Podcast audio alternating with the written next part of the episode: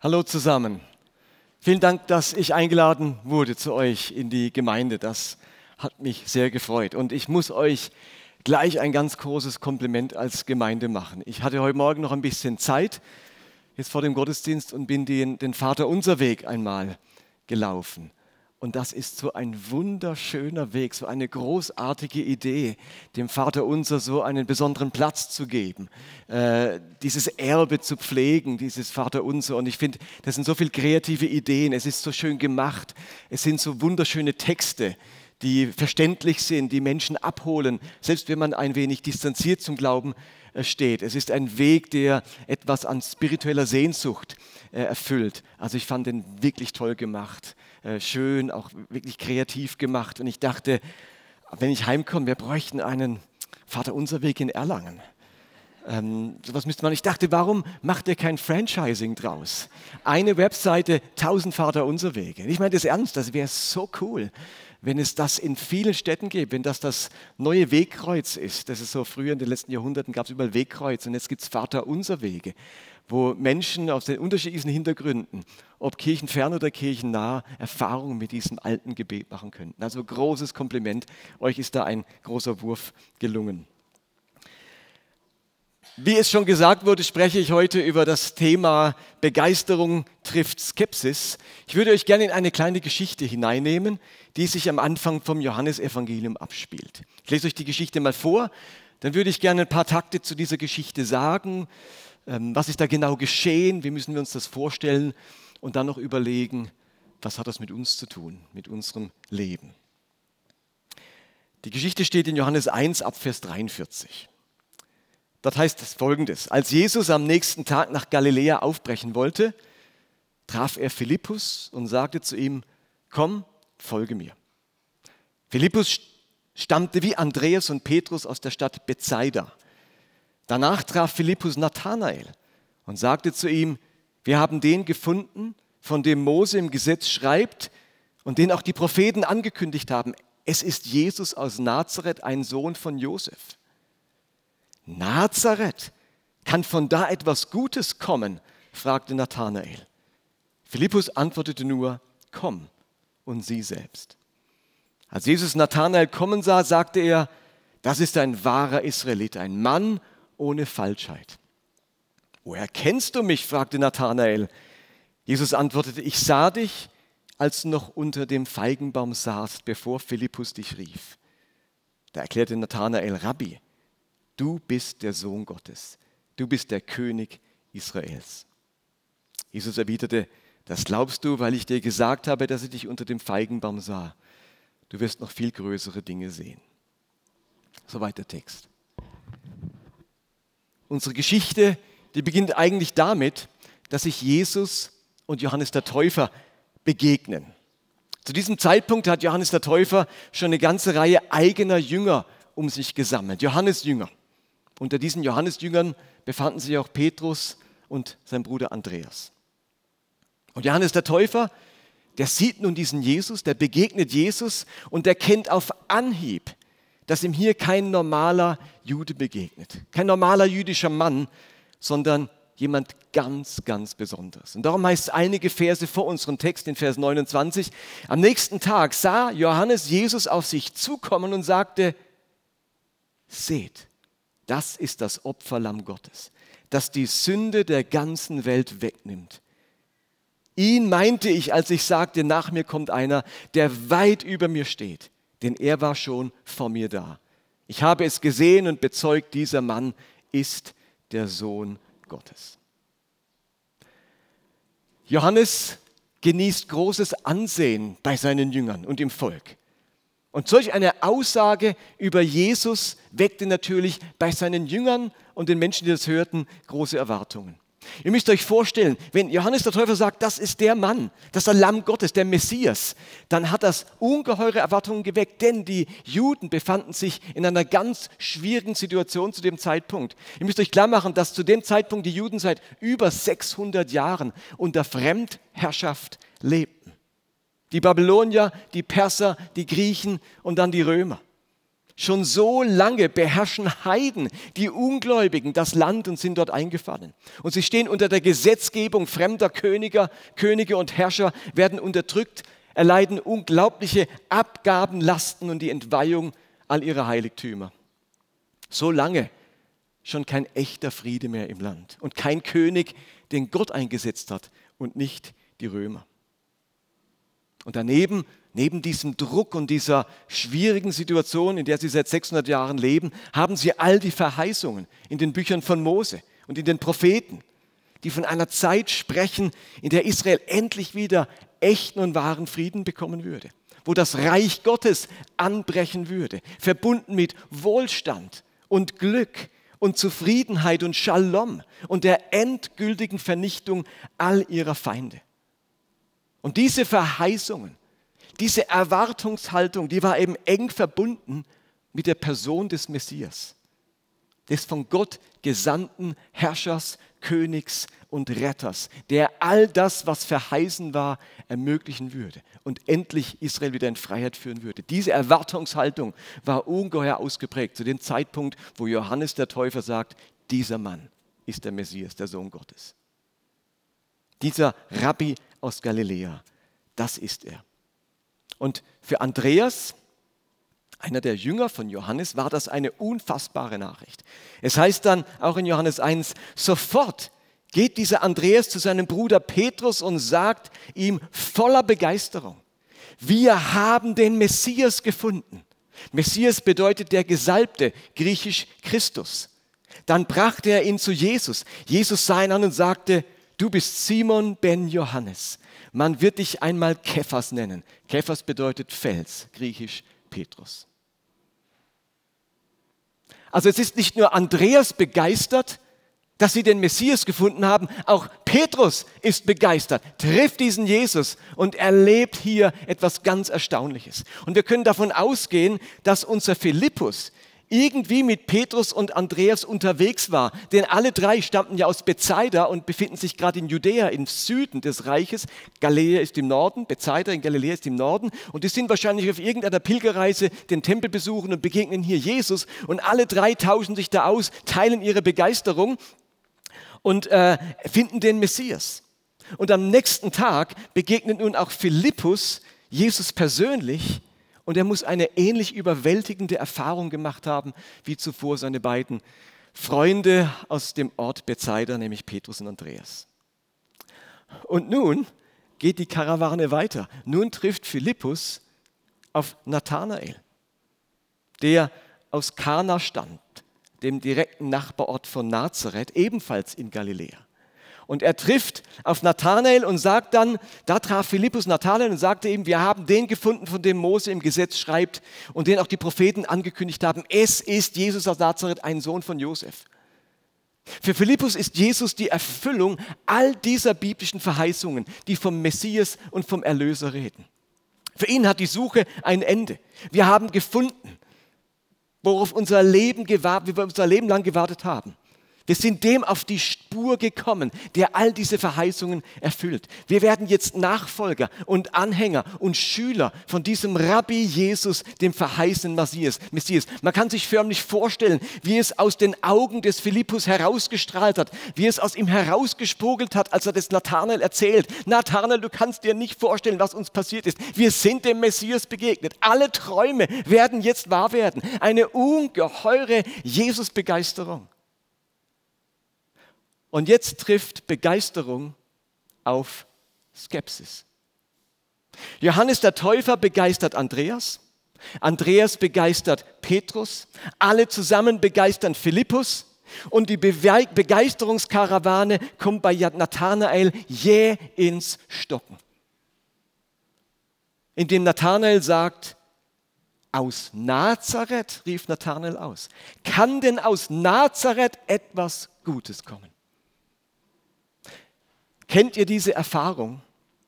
Ihr erzählt jemandem etwas voller Begeisterung, voller Enthusiasmus, mit großer Überzeugung und dann kommt solch eine Prellbock-Reaktion, die euch total ausbremsen möchte. Mein Sohn kennt sich relativ gut mit Fahrrädern aus. Er ist so semi-professioneller Rennradfahrer. Und vor einiger Zeit habe ich ihm erzählt, dass ich mir ein ganz tolles E-Bike gekauft habe bei Decathlon. Und seine Reaktion war, von Decathlon kann von Decathlon etwas Gutes kommen. Die verkaufen nur Schrott. Oder ihr als junge Frau erzählt einer Freundin, dass er diesen ganz netten, sympathischen und süßen Typ aus Konstanz kennengelernt habt und total Schmetterlinge im Bauch habt. Und eure Freundin antwortet, aus Konstanz kann aus Konstanz etwas Gutes kommen. Und alle Begeisterung stößt auf Skepsis. Ich weiß nicht, ob es eine Konkurrenz zwischen Konstanz und Überlingen gibt. Vielleicht habe ich jetzt auch ein Fettnäpfchen getreten. Aber ich das Gute, wenn man es nicht weiß, dann ähm, kann einem auch nichts passieren. Nathanael sagt, aus Nazareth kann aus Nazareth etwas Gutes kommen. Nathanael ist skeptisch. Er kann diese Begeisterung nicht teilen. Er hat Bedenken. Und wir wissen nicht genau, worin seine Bedenken bestanden haben und warum er einem Menschen aus Nazareth so skeptisch gegenübersteht. Der Text erklärt uns das nicht weiter. Vermutlich bestand ein Grund der Skepsis Nazareth gegenüber darin, dass Nazareth in Galiläa und nicht in Judäa lag. Man erwartete nämlich den Messias aus Judäa. Das heißt zum Beispiel in einem Streitgespräch dann später über Jesus in Johannes 7, manche sagen, sogar, manche sagen sogar, er ist der Messias. Der Messias kommt doch nicht aus Galiläa, entgegneten andere. Hat die Schrift nicht gesagt, dass der Messias ein Nachkomme Davids sein und aus Bethlehem, der Stadt Davids, kommen wird? Oder ein paar Verse weiter heißt dann in Johannes 7, untersuch doch die Schriften, dann wirst du sehen, dass kein Prophet aus Galiläa, aus Galiläa kommen wird. Es gab also biblisch-theologische Gründe für Nathanael, skeptisch zu sein, dass der Messias aus, Nazareth, also sprich aus Galiläa kommt. Zum anderen kam Nathanael aus dem, kam Nathanael aus dem direkten Nachbardorf Nazareths, nämlich aus Kana. Und vielleicht herrschte dort eine zwischendörfliche Konkurrenzsituation. Das kennen wir ja bis heute. Vielleicht gab es da eine persönliche Abneigung gegenüber alledem, was aus Nazareth äh, kam bei Nathanael und dachte sich, also sorry, ich kenne ich kenn Nazareth, ich wohne in Kana, ich kenne Nazareth, da kann nichts Gutes kommen, ich kenne das Dorf, ich kenne die Einwohner dort. Und es war vielleicht eine persönliche Abneigung, die er hatte. Oder es konnte auch gut sein, dass Nathanaels Skepsis daher rührte, dass Nazareth einfach zu unbedeutend war. Nazareth wird an keiner einzigen Stelle im Alten Testament erwähnt. Es ist wirklich ein winziges Dorf mit nur ganz wenig Einwohnern. Also wenn ein König aus Nazareth wäre, äh, das hätte nun, dem war nun wirklich nicht viel in die Wiege gegeben. Niemals hätten sich die Stadtoberen oder die, der, der nahegelegenen Stadt Sepphoris einem König aus Nazareth gebeugt, geschweige denn der Landesfürst oder Herodes. Dass Gottes Sohn und der Messias aus Nazareth kommen sollte, war einfach so unwahrscheinlich, so unlogisch, dass man es einfach nicht glauben konnte. Oder Nathanaels Skepsis Resultate aus einem Déjà-vu. In der Apostelgeschichte 5 wird so nebenbei während einer Diskussion im Hohen Rat über den neuen Jesusglauben Folgendes geschildert, dass es nämlich in der Vergangenheit schon einmal einen vermeintlichen Messias und Anführer aus Galiläa gab, dessen Projekt dann kläglich gescheitert war und dessen Nachfolger zerstreut und zerschmettert wurden, vernichtet wurden. Und Nathanael hatte wahrscheinlich kein Interesse daran, dass sich solch eine Geschichte mit einem weiteren galiläischen Anführer nochmal wiederholt. Ein Anführer aus Nazareth hat einfach keine Chance. Insofern ist Nathanaels Skepsis irgendwo für ihn begründet und er sagt eben dann mit beißender Ironie, kann aus Nazareth etwas Gutes kommen. Und nun ist es ganz spannend, dass sich Philippus davon nicht ausbremsen lässt. Steht da, Philippus lässt sich von dieser Skepsis nicht anstecken. Philippus sagt nicht als Reaktion, puh, das habe ich mir eigentlich noch nie so richtig überlegt. Gute Argumente. Nazareth ist wirklich ziemlich unwahrscheinlich. Und besonders biblisch wirkt es auch nicht. Vielleicht haben wir uns alle täuschen lassen. Danke für deinen skeptischen Blick. Hätte ja passieren können. Aber im Gegenteil. Philippus bleibt dran. Er bleibt dran und sagt zu Nathanael nach diesem Satz, oh, kann da was Gutes kommen, komm und sieh selbst. Komm und sieh selbst. Ich glaube, mit diesen beiden Begriffen kommen und sehen beschreibt Philippus eigentlich ein wunderbares Rezept, wie wir Skepsis angehen und überwinden können. Ich glaube, kommen, das steht für sich aufmachen, nicht in der Skepsis sitzen bleiben, Initiative ergreifen, die Passivität, in die einen die Skepsis hineingeführt hat, überwinden, das Zögern beenden und aufbrechen. Und sehen, sehen steht für sich öffnen, die Augen aufmachen, wieder richtig hinsehen, den Kopf aus dem Sand holen, aufblicken, wieder hinschauen, entdecken wollen, wieder suchen. Ich halte es für zwei ganz wichtige Schritte um Skepsis, um schlechte Erfahrungen, um ein Dasein als gebranntes Kind, um Enttäuschungen und um ein Leben mit angezogener Handbremse zu überwinden. Steht ihr, Skepsis führt uns ganz oft in die Einsamkeit, in die Defensive, in die Passivität. Komm und sieh scheint mir ein wichtiges Stichwort zu sein, um aus Skepsis herauszukommen. Und nun hat dieser skeptische Nathanael eine eigene Jesus-Begegnung, die alles verändert. Das heißt dann in Vers 47 und folgende, als, Nathan, als Jesus Nathanael kommen sah, sagte er, das ist ein wahrer Israelit, ein Mann ohne Falschheit. Woher kommst, kennst du mich? fragte Nathanael. Jesus antwortete, ich sah dich, als du noch unter dem Feigenbaum saßt, bevor Philippus dich rief. Da erklärte Nathanael, Rabbi, du bist der Sohn Gottes, du bist der König Israels. Jesus erwiderte, das glaubst du, weil ich dir gesagt habe, dass ich dich unter dem Feigenbaum sah. Feigenbaum sah. Du wirst noch viel größere Dinge sehen. Fällt euch auf, wie Jesus Nathanael anspricht? Ein wahrer Israelit, ein Mann ohne Falsch.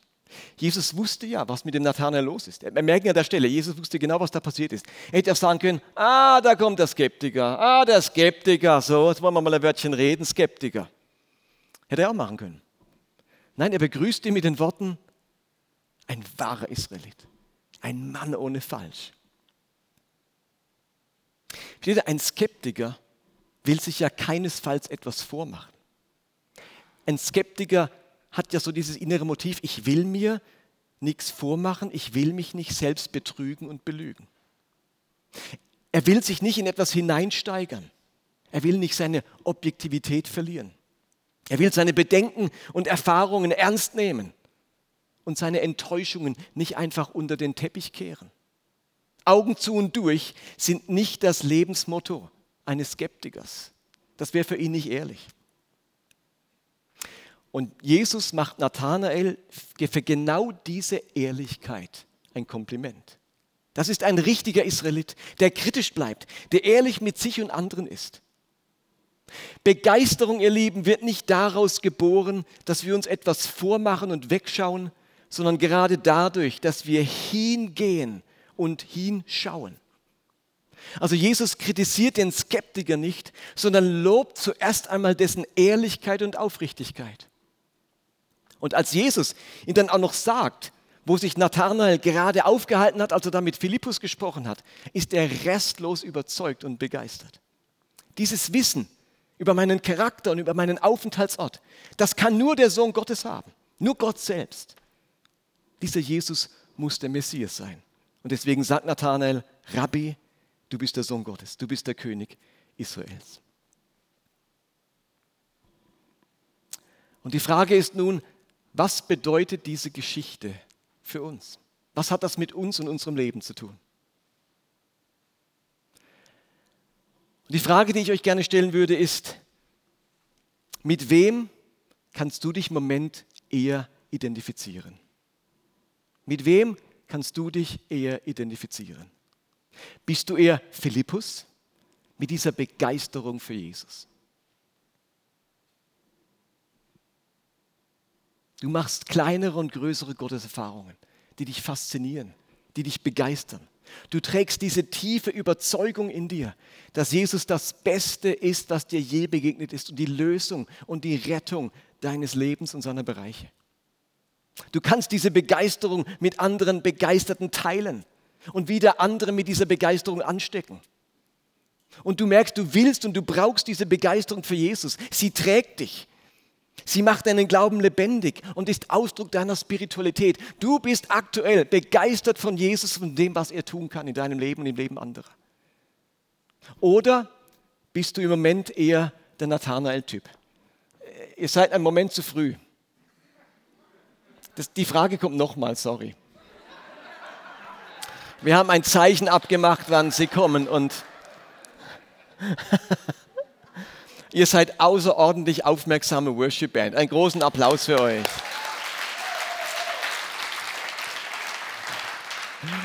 Aber ich wäre richtig flott, wenn ich 16 Minuten vom Ende schon fertig wäre. Okay, also die erste Frage war, bist du eher Philippus, ein Mensch mit großer Begeisterung für Jesus? Und das ist keine rhetorische Frage. Ihr Lieben, die ihr hier seid oder die ihr hier zu Hause zuhört, kannst du dich bei dieser Geschichte eher mit Philippus und seiner Begeisterung identifizieren?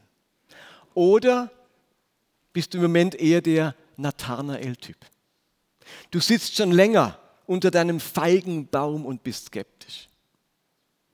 Und wenn Menschen von ihren Erfahrungen im Glauben berichten, ihren Erlebnissen, ihren Gebetserhörungen, ihren Führungen, dann hörst du in, in dir dieses, naja, könnte ja auch. Vielleicht war das auch in Wirklichkeit und ihr habt so diese inneren Gegenargumente. Du hast so deine Erfahrungen gemacht mit verschiedenen Themen, mit verschiedenen Kirchen, mit verschiedenen Christen, mit verschiedenen Leitern und übrig geblieben ist ein gewisses Maß an Skepsis. Und am Anfang hat diese Skepsis auch etwas Ehrliches und Aufrichtiges, ja. Viel Skepsis ist berechtigt. Da stecken oftmals ernstzunehmende Erlebnisse und Erfahrungen dahinter. Das haben wir uns nicht alles eingebildet. Die Skepsis, die meiste Skepsis hat ja auch Gründe. Das Problem ist, dass wenn wir, wie soll ich sagen, lange genug in diesem Lebensfühl der Skepsis leben, dann macht das etwas mit unserer Seele, mit unserer Haltung. Wir wissen, welches Lebensgefühl langfristig mit Skepsis einhergeht und welches Lebensgefühl langfristig mit Begeisterung einhergeht. Wir alle kennen Menschen. Wenn wir ihnen begegnen, merken wir, da ist ein Mensch, der seit langem eine große Skepsis und Frustration mit sich herumschlägt. Das schlägt sich nieder auf unser ganzes Sein. Und wir spüren, wenn ein Mensch über lange Zeit mit Begeisterung und Freude unterwegs ist. Wir haben es vielleicht bei anderen schon miterlebt, wie sich Skepsis im Laufe der Zeit ganz schnell verwandelt in Zynismus, in beißende Ironie oder in diese distanzierte Abgeklärtheit. Aus dem Komm und sieh selbst wird ein Ich bleib, wo ich bin und guck mir das Ganze mal aus der Ferne an. Das Grundgefühl der Skepsis geht nämlich oftmals einher mit dem Gefühl von Misstrauen, mit Distanzierung, mit Abstand, mit Beobachterstatus und am Ende auch mit Überheblichkeit in Erfahrungen und Überzeugungen anderer gegenüber. Jesus nimmt die Skepsis eines Nathanael ernst, aber er führt ihn einen Schritt weiter. Und wenn du eher Nathanael bist, dann wäre meine nächste Frage, was ist dann dein Nazareth? Wenn du also in dir eine Skepsis spürst, wenn du merkst, dass dir deine Begeisterung irgendwo verloren gegangen ist, was ist dein Nazareth? Was sind bei dir die neuralgischen Punkte, die diese Skepsis auslösen oder ausgelöst haben? Bei welchen Themen bist du ganz schnell dabei, alles über einen Kamm zu scheren? Und wo bricht dann da deine Skepsis hervor? Welche Erfahrungen und Enttäuschungen haben zu diesem Lebensgefühl der Skepsis geführt? Nathanael hört Nazareth und denkt sich, sorry, damit musst du mir jetzt wirklich nicht kommen. Du hörst vielleicht das Stichwort Bibel und dein Bauchgefühl sagt Skepsis. Da sind so viele grausame und unverständliche Stellen drin, ich weiß nicht, was von dieser Bibel Gutes kommen soll. Oder du hörst das Thema Gemeinschaft Und du dachtest einmal, dort Anschluss und Freunde zu finden. Und heute fühlst du dich immer noch einsam und fremd. Oder du hörst das Thema Gebet und musst dir eingestehen, dass dein Gebet um Gesundheit oder einen Partner schon seit Jahren nicht erhört wird. Oder es ist die Rede von Mitarbeit im Reich Gottes. Und du denkst an viel Druck und das Gefühl, schon längst am Limit zu sein. Oder wir reden von Evangelisation. Und dir kommt, kommen diese schwierigen Veranstaltungen in den Sinn, wo Menschen manipuliert werden und der Glaube eher als Abschreckung statt als Einladung empfunden wird. Ich muss nicht alles aufzählen, aber die Frage bleibt, was ist dein Nazareth? Was hat dich zu diesem skeptischen Nachfolger Jesu gemacht? Wo ist deine Begeisterung auf der Strecke geblieben? Die ersten Jahre meines Christseins, da habe ich richtig krasse Gotteserfahrungen gemacht. Ich habe als Teenager Gottes Geist in richtig erstaunlicher Weise erlebt. Ich habe eine ich habe in meinen ersten Jahren wundervolle Erfahrungen mit, mit dem Thema Anbetung gemacht. Ich erinnere mich noch, wie ich in der Vineyard in Bern war. Damals war das noch gar keine Vineyard. Die haben sich im Wohnzimmer getroffen zu 30. Ich habe damals Christian nur so von der Jungschar gekannt und dann war ich dort mal in so einem Gottesdienst im Wohnzimmer und habe das erste Mal in meinem Leben Anbetung erlebt. Habe ich vorher noch nie erlebt. Haben immer nur so also Lagerfeuerlieder gesungen. Und jetzt erlebe ich Lobpreis. Und damals gab es noch keine CDs, da habe ich dann die Kassette von diesem Wohnzimmergottesdienst mitgenommen. Und dann immer ich die zu Hause angehört habe, sind mir die Tränen runtergelaufen, weil mich das so erinnert hat an diesen unglaublichen Gottesdienst und was Anbetung für eine Kraft hat. Und ich habe dann als junger Teenager ähm, von Freunden Bücher bekommen über den Heiligen Geist und die Erfüllung mit dem Heiligen Geist und habe dann angefangen dafür zu beten, dass ich mit dem Heiligen Geist erfüllt werde und habe richtig meine Jugendkreisleiter genervt, dass ich das will und dass ich das unbedingt brauche äh, und, und habe dann ähm, wochenlang um diesen Heiligen Geist gebetet und habe dann eines Tages plötzlich so eine Erfüllung mit dem Heiligen Geist erlebt, daheim in meinem, in meinem äh, Zimmer, in meinem Jugendzimmer äh, und plötzlich angefangen in neuen Sprachen zu reden. Das war für mich ein unglaubliches Erlebnis so als 15-, 16-Jähriger. Und wo ich hinkam, bekam ich ähnliche Prophetien, dass Gott mich gebrauchen will, und für Krank, um für Kranke zu beten, dass sie gesund werden. Das war plötzlich ein Riesenthema und ich habe jetzt gerade die Tage wieder mal die alten Kassetten rausgeholt, die ich so in den 80er Jahren bekommen habe in verschiedenen Gottesdiensten und Konferenzen und dachte, das, überall wo ich hinkam, kamen mir diese Prophetien entgegen. Meine Examensarbeit im Studium habe ich über das Leben von Catherine Kuhlman geschrieben, einer der größten Heilungsevangelistinnen im 20. Jahrhundert. Ich war so begeistert von diesem Thema und von dieser Frau, dass ich meine dritte Tochter Marielle mit Zweitnamen Catherine genannt habe, wie Catherine Kuhlman. Ich habe Heilungskurse besucht und veranstaltet. Ich habe mit allem gebetet, was noch Atem in sich hatte. Und ich habe viele meiner Kommilitonen während meines Theologiestudiums äh, zu einer Erfüllung mit dem Heiligen Geist motiviert. Ich war Mr. Charismatic. Nee, wirklich. Und dann erlebte ich mein Nazareth. Zu viele meiner Gebete, gefühlt alle, in Bezug auf Krankenheilung wurden nicht erhört.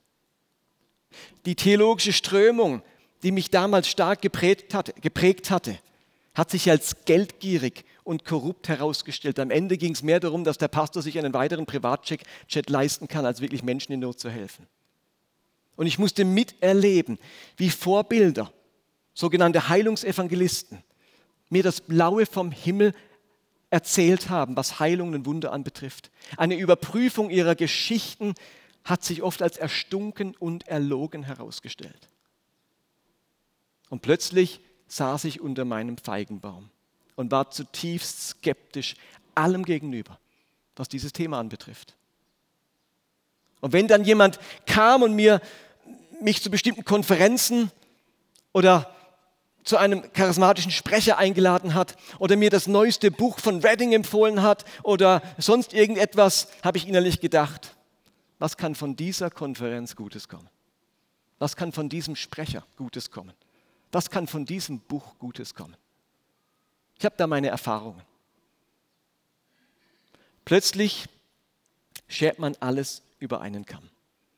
Plötzlich differenziert man nicht mehr. Aber irgendwann musste ich feststellen, dass diese Skepsis schon lange nichts mehr mit Aufrichtigkeit und ehrlichem Prüfen zu tun hatte, sondern mit Enttäuschung, mit Verbitterung, mit Wut, Gift für meine Seele und meine Begeisterung. Ich musste mich mit dem Zustand meiner Seele auseinandersetzen und mir die Frage stellen, ob ich in meiner Skepsis sitzen bleiben möchte und ob schlechte Erfahrungen den Rest meines Lebens bestimmen sollen oder ob ich wieder aufstehe, Initiative ergreife, neu hinschaue, um Jesus neu zu erleben und neu zu entdecken.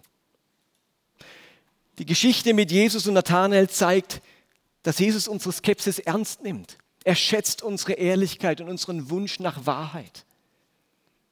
Aber sie zeigt auch, dass Jesus uns nicht in unserer Skepsis sitzen lassen möchte. Er möchte uns hineinführen zu tiefer und echter Begeisterung dafür, ihm nachzufolgen und mit ihm unterwegs zu sein. Nathanael konnte seine Skepsis überwinden und zu einer neuen oder für ihn damals ersten tiefen Begeisterung zu Jesus finden.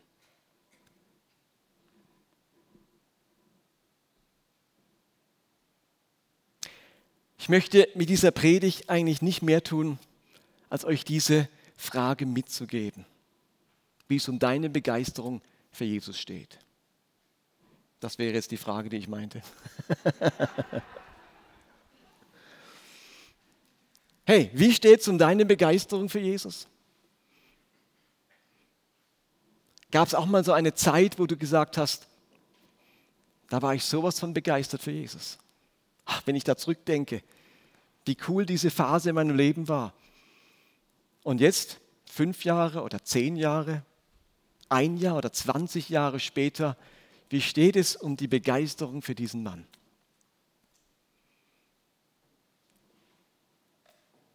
Entdeckst du dich momentan eher in Philippus oder eher in Nathanael?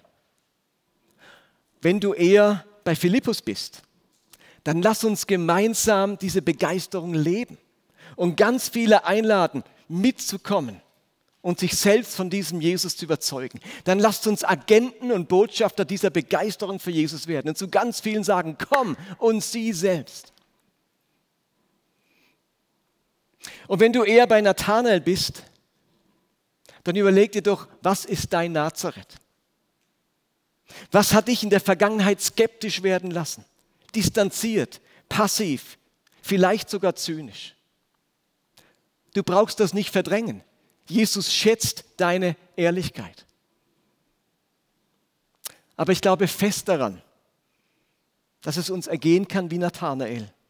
Jesus kennt den Ort, wo wir stehen und die Tiefen unseres Charakters. Er kennt es so gut, dass er uns genau darin berühren, begegnen und abholen kann zu neuer Begeisterung für ihn als Gott, als Retter und als Freund unseres Lebens. Wenn Jesus Nathanael so gut kennt, dass ihm sagen kann, da bist du gesessen, das hast du gedacht, dann kennt Jesus auch den Zustand unserer Seele und er kann uns genauso dort abholen und eine neue Gottesbegegnung, eine neue Begeisterung schenken. Und das wünsche ich uns allen. Amen. Lasst uns doch aufstehen und beten.